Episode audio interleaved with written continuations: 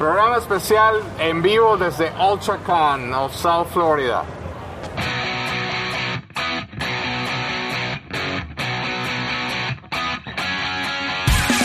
Esto es Galaxia de Plástico. Esta entrevista es especial porque a diferencia de las demás no es en remoto, es en persona. Obviamente el Libertador no pudo estar hoy con nosotros por el tema horario, el tema de que el niño está en Madrid. Sin embargo, esta es una entrevista muy cool porque lo estamos haciendo desde UltraCon de South Florida, de mi amigo Irving Santiago y mi amiga Vicky Pechner, que muy amablemente nos dieron la oportunidad de grabar acá. Yo tengo un invitado especial, por alguien que de verdad me, me, me llena mucho de orgullo poder entrevistar por muchos factores que vamos a ver en la entrevista. Bienvenida, Francine. Francine, ¿cómo digo esto sin que tu mamá se ponga brava? ¿Cómo te llamo? Pues llámame Fran porque así no dejamos que mi mamá se enoje porque estoy diciendo el nombre mal. Ella me puso Francine, pero nadie nunca me ha pronunciado el nombre así. Me dicen. Francine, Francine, Fran- Francine, uh, Francini. uh, so, yo le digo a la gente que me digan Fran. Pero es Fran, Franz, Franz, Fran Delgado de Costa Rica. Fran Delgado o Francine, pero se escribe Francine. Ahora, de Costa Rica, pero vives en Canadá. Explícame un poco cómo es toda esta mezcla de influencias y tras... eh, ah, yo soy Tica de Costa Rica, Tica, nacida Tica. y crecida en Costa Rica. Ajá. Y pues por mi profesión me tuve que mover de país porque yo hago dos cosas. Yo dibujo cómics y amo hacer cómics, que lo puedes hacer desde donde sea, pero también trabajo como directora de arte para animación. Y en Costa Rica no tenemos industria de la animación, Claro. entonces me tuve que mover para Vancouver, Canadá, que es donde vivo desde hace como siete años. Oh, wow. Y, y la diferencia de clima no te afectó. Pensé que iba a ser más duro y porque cuando uno piensa en Canadá piensa todo blanco y frío todo el tiempo. Ajá, no, pero no. Pero la costa de Vancouver es bastante diferente. Sí, comparado con Costa Rica hacía mucho frío, pero ahora cada vez que estoy un poquito caliente, como aquí, me estoy ahogando de calor. Pero se, te- se sale, se sale obviamente de eso. Pero ahora, háblame, háblame de esos inicios. Tú obviamente empezaste a ilustrar, empezaste. ¿Cuándo fue la primera vez que agarraste un marcador y decidiste? Eso fue en Costa Rica, ¿no? Sí, claro, eso fue en Costa Rica y es muy curioso porque todos mis amigos y amigas de la industria de cómics y de animación, por lo general, empezaron a dibujar desde que son muy chiquitos y desde muy chiquitos sabía que querían hacer eso. Yo cuando era chiquita yo quería ser bailarina, entonces no tenía que ver con ilustración y me empecé a meter en la ilustración cuando estaba como ya en el, en el colegio Claro. entonces no empecé tan chiquita como todo el mundo. Igual de chiquita dibujaba en las clases de artes plásticas y así, pero no era como el resto de mis amigos que dibujan todo, todo, todo el día. Yo empecé eso cuando estaba ya como en el colegio y en la universidad, que fue cuando en vez de irme por ah, danza, dije, no, yo quiero dibujar para vivir. ¿Y cómo, cómo fue ese salto? ¿Cuándo decidiste, sabes qué? Eso es lo que yo voy a hacer. Tomé un curso con una gente en Costa Rica como de, ah, ellos daban caricatura y manga. Y después de que estuve en los cursos con ellos, eh, ellos tenían una revista local donde hacían unos cómics. Verlos ellos hacer cómics, eh, ver cómo trabajaban en los cómics que ellos dibujaban, en vez de ver a New York y ver como ah, lugares americanos, veía lugares de Costa Rica. Ah, qué cool. Entonces fue- para mí fue como, yo, ah, yo quiero hacer esto. Claro. Yo quiero dibujar cómics también. Claro. Así fue más o menos. Claro, y te ha tocado, has tenido la oportunidad de hacer lo mismo, de, de- de traer un poquito casa y, y de plasmar casa en tus, en tus obras. No tanto como quisiera, porque mis colaboraciones, colaboraciones más serias han sido con escritores canadienses y norteamericanos. Claro. Cuando trabajé con escritores canadienses, me tocó dibujar muchas cosas sobre Canadá. Porque como escritores ellos también quieren hacer lo mismo, como traer parte de su país. Promover. Y cuando trabajé con escritores americanos, dibujé Estados Unidos. Entonces todavía no he tenido como la oportunidad de colaborar con un escritor latino, escritores latinos, hola, Exacto. para traer un poco de eso también. Aquí estamos y aquí nos encontramos. Ahora, antes de seguir en la parte de ilustración y, y antes de seguir, es- yo quiero mencionar algo también que a mí me parece maravilloso de tu parte. Tú trabajas con animación. Eh, eh, tienes una carrera eh, entre, entre todas las cosas que has hecho. Eh, The Addams Family, la película animada. Monster High, que mi sobrina va a hacer la yeah cuando vea que entrevistar a alguien de Monster High. Mega Man Fully Charged.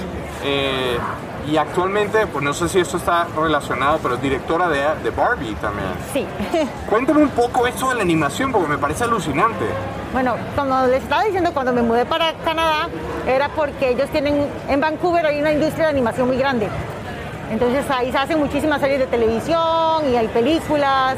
Y uno de los estudios me contrató precisamente para Monster High, porque una de las cosas que yo estudié en Costa Rica fue um, diseño de modas. Entonces, eh, para esta, para Monster High, como hay mucho de fashion y así, Claro. y yo sabía diseño de modas, me contrataron para hacer diseños de los personajes y las ropas. Y eso me metió en la industria. Y de ahí empecé a saltar hasta que llegué a trabajar con personajes para The Addams Family. Y también ah, todos los personajes de Mega Man Fully Charged los hicimos entre yo y otro muchacho. Entonces Qué eso cool. ha sido uno de los proyectos que más me ha gustado. Qué cool. ¿Y tú jugabas videojuegos cuando era pequeña? Sí, claro. Para ¿Y Mega tú- Man no, porque era súper mala. O sea, lo, lo intenté como que una vez y yo me mataron. Esto no me gusta. Igual siempre he sido muy mala para los videojuegos, pero a mí me gustaba mucho ah, Tomb Raider. Me- lo jugué como hasta el 4. Me gustaban mucho los de Resident Evil. Y no has hecho a Lara Croft, no has hecho nada con Lara Croft de Tomb Raider. No recientemente, fíjate. Ya. Como que se me había olvidado que ella existía para dibujarla. Me la, me la acabas de poner en la cabeza. De nada, a la orden. Ahora cuéntame de todos los personajes con los que te ha tocado trabajar. Esto es una pregunta cliché, pero hay que hacerla. ¿Cuál ha sido ese personaje que te, que te ha dado en, en- en el corazón, ese personaje que recuerdas o que cuál es ese personaje que te gusta más elaborar? Bueno, aquí va a sonar como que me estoy autovendiendo, pero Por favor, de mis personajes favoritos de dibujar es a Kenzie Cook, que es la heroína de mi cómic, junto con una escritora de California, Ariana Irwin. Ah, ella inventó este personaje, me enseñó su script, a mí me encantó, las dos nos pusimos como a hacer así como brainstorming y stuff. Y ah, juntas sacamos en el 2018 un libro que se llama The Comet. Eh, me encanta dibujar a Kenzie, la tengo como banner de mi, ah, de mi ah, Facebook, la tengo ahorita creo que en, acá en el... En un el canvas, yo lo vi, un canvas grande. O sea, me, me encanta dibujarla, ella es súper chiva para dibujar y es como una chica que se vuelve eh, superhéroe, entonces tiene como su ropa normal Claro. y su ropa de superhéroe, que es bien, a mí- no sé, todo de eso, todo de ella me gusta, es como un suit como medio a lo Kikas, que es como medio hecho, pero no, no, tienen que ver el libro. Claro, pero ¿por qué te gusta a ti específicamente? ¿Cuál es el- además de que es tu creación, Por cuál, cuál es esa conexión? Es lo que estoy tratando de, de averiguar. Ah, estás, ok.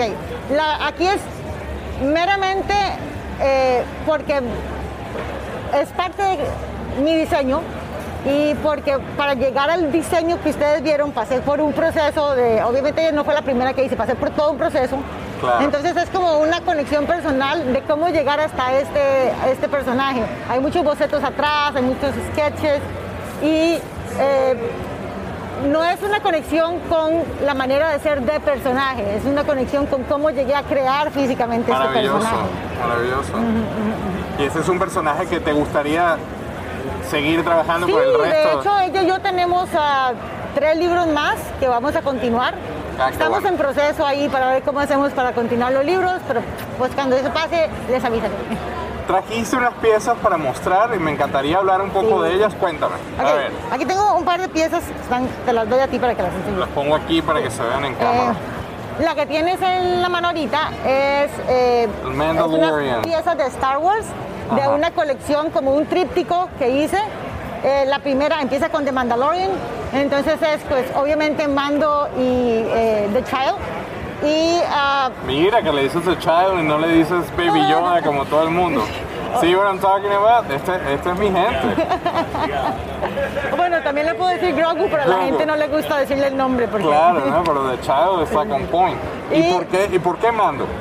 Eh, y aquí Mando es porque como personaje en la pantalla lo vimos crecer muchísimo. Él tenía como, this is the way, Y usted lo ve way. hasta, hasta, oh, ok, quitarse la máscara para él fue como, es el arco del personaje. Es como, Claro. él reconoció que that's not the only way. Ajá. Entonces es muy chiva poder identificarse con un personaje que, que, que es Starborn y que es una cosa, pero después es como, ah, usted puede crecer y aprende que no siempre lo que usted pensaba que era es la única manera. Claro. Entonces Mando, eso fue muy bien. Y estos son los otros personajes de Mandalorian que me gustan mucho.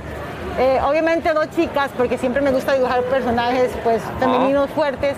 Y Cara Durán fue, o sea, es uno, qué bien, bien escrito está ese personaje. Cara muy bien. Claro. Y pues bueno, pues, el original hace recompensas. Pero ¿por qué Boba Fett?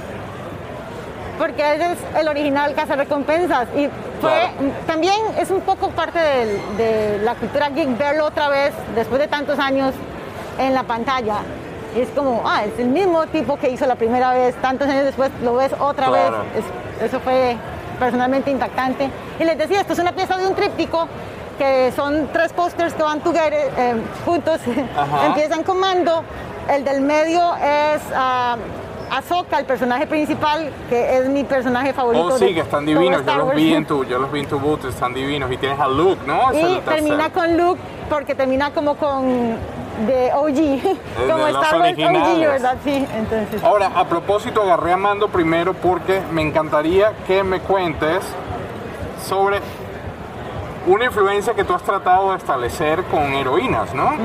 Básicamente, cuéntame un poquito sobre eso. Ok, como les decía, me gustan mucho los personajes femeninos fuertes, personajes femeninos. Eh, y me encanta cómo más y más se ven en los cómics de superhéroes y en series de televisión, en series con personas, se ven más y más personajes femeninos que son como no solo el rol ni la mujer que necesita ayuda, pero son los, los leads, ¿verdad? El personaje que lleva eh, todo el, el peso de la serie encima. Y en este caso, eh, me parece que ellos son como la nueva generación. Entonces, Claro. estos de la nueva generación, eh, me gusta también poner como Spider-Man, América Chávez, que es una de mis favoritas. Claro. Y, y tenemos a Nova también, que es mitad latino. Mitad Entonces, latina, exactamente. Ahí, fui también como voy a sacar a mis chicos.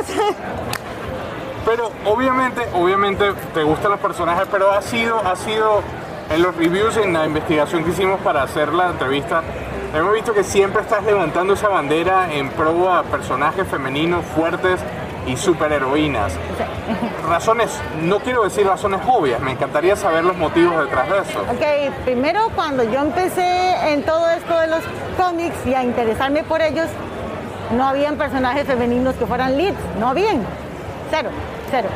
Entonces me, empezaron, me empezó a gustar mucho el anime, porque empecé a, a ver series como ah, Slayers, que creo que en español se llaman Los Justicieros, donde el personaje femenino era una chica, era Claro. una bruja. una entonces empecé a ver como más series eh, japonesas donde los leads eran mujeres, o donde no importaba el, el- el rol, si era hombre o mujer. A veces eh, no importaba lo que fuera, pero usted veía, ah, ok, me gusta esto. Y todavía no había nada establecido en el cómic americano. Entonces yo dije, "Mm, esto, yo quiero como empezar a meterme por ahí, por ahí. Ahorita me encanta ver un montón que hay, pero Claro. todavía puede haber más. Ajá, Yo sí. todavía estamos haciendo un buen trabajo, chicos y chicas, pero no hemos llegado ahí, no hemos llegado hasta donde se puede llegar. Yo creo que es parte de que cuando yo crecía no, cuando yo crecía no estaba, no había, y yo dije quiero como empezar a mostrar que sí se puede, que sí es interesante y que además por lo que decían que no había es porque decían que no hay un público para eso, que no, no vamos a poner leads femeninos porque a los hombres no les interesa que una mujer sea lead y las chicas no, no leen cómics y es mentira, ya se he probado. Creo que estaba leyendo unos estudios hace un par de años donde el, ahora era el 40% de los lectores de cómics actuales eran chicas. 40%. Exactamente. Y en ese sentido, ¿a dónde ves, a, dónde ves a X-Men Evolution? Este, ¿en, en qué orientación lo ves? Ah, la serie de televisión. ¡Wow! Es una serie bien vieja. Qué vacilón que la, la trajiste a colación. Ajá. Bueno, cuando esa serie salió, a mí personalmente me encantó porque me gustan mucho los what if. Me encantan las precuelas y me encantan los what if. Y esto para mí era como, no era canon, no era el X-Men Claro. entonces era un what if. Claro. Entonces me encantó ver, bueno, ¿qué sería si todos estos personajes se hubieran conocido de chiquitos? Entonces me pareció que fue algo excelente los que lo hicieron, muy bien, o sea, es- va, va por muy buen camino eh, y eh, hay un par de episodios que eran solo como de las chicas de X-Men Correcto. Evolutions. Esos fueron de mis episodios favoritos. Claro, claro, por eso te pregunté, Sí, porque sí, me imaginé, conecté Ajá, ahora. Ahora, para cerrar, y, y- y creo que esta idea engloba todo lo que hemos hablado, háblale a esa chica que está viendo ahorita esta pantalla, que también ilustra, que de repente está en Costa Rica, como puede estar en Nicaragua, o como puede estar en República Dominicana, y dice, ¿sabes qué? Estos son puros hombres blancos en Los Ángeles o en New York, eh, cámbiale un poco esa perspectiva y devuélvele esa esperanza de que sí hay una posición y sí es necesaria su presencia en la industria. Dirígete a ella. Bueno, primero que todo, hola chica. Eh, espero que estés bien. Eh, si te gusta el cómic, si te gusta la animación, si ese es tu sueño, síguelo, sí se puede. Eh, no, como estábamos diciendo ahora, no importa de dónde seas ni de dónde vengas, solo lo que el talento que vayas a mostrar para hacer lo que tú quieres hacer, lo que quieras comunicar. Y ni siquiera es como talento raw, es la práctica y la determinación de seguir tus sueños.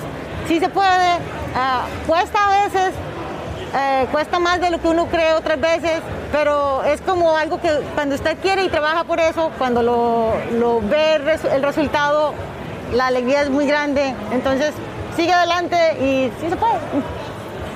Muchísimas gracias, Francine, No, Francine, ti, Fran, por tu tiempo. Nada más, a mí me fascina hablar con personas tan talentosas como tú, Gracias, que representan a los hispanos como tú. Síguele poniendo todo, síguele levantando esa bandera tan alto como lo estás Claro. haciendo, ¿verdad? Que muchísimas gracias por tu tiempo. Bienvenida a Galaxia de Plástico y ojalá así sea remoto, porque obviamente ir a Canadá está cañón.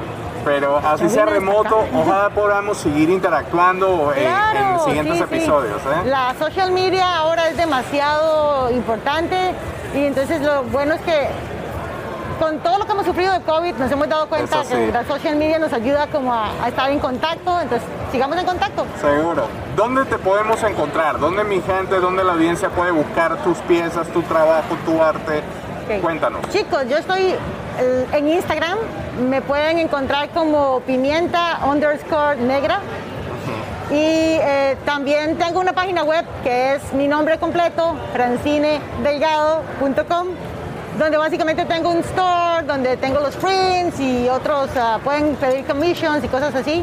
Pero más que todo, lleguen al Instagram, mándenme un mensaje, díganme que nos vieron en este programa, así podemos hacer una conversación. Buenísimo. Muchísimas gracias, Francine, por tu tiempo. Y no se olviden, nos vemos la semana que viene con otro episodio. Este, el Libertador estará de regreso en el próximo. eh, pero aquí estamos, aquí nos quedamos en Ultracom grabando otras cositas. Eh, muchísimas gracias por la audiencia. Denle a todos los links que están ahí abajo. Apoyen, cojones, apoyen. Este, gracias de nuevo, Francine. Hasta la próxima. Gracias por apoyarnos sintonizando Galaxia de Plástico. Para más información, búsquenos en Facebook como Plastic Universe y en Instagram como Plastic Crack Film. Y recuerden, Galaxia de Plástico les llegará semanalmente de manera exclusiva por Connector Now en YouTube y como podcast en Spotify, Apple Podcast y mucho más. El podcast se publica un día después del estreno del video en YouTube.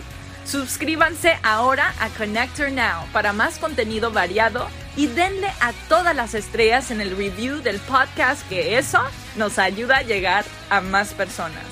Nos vemos la semana que viene con otro episodio de Galaxia de Plástico.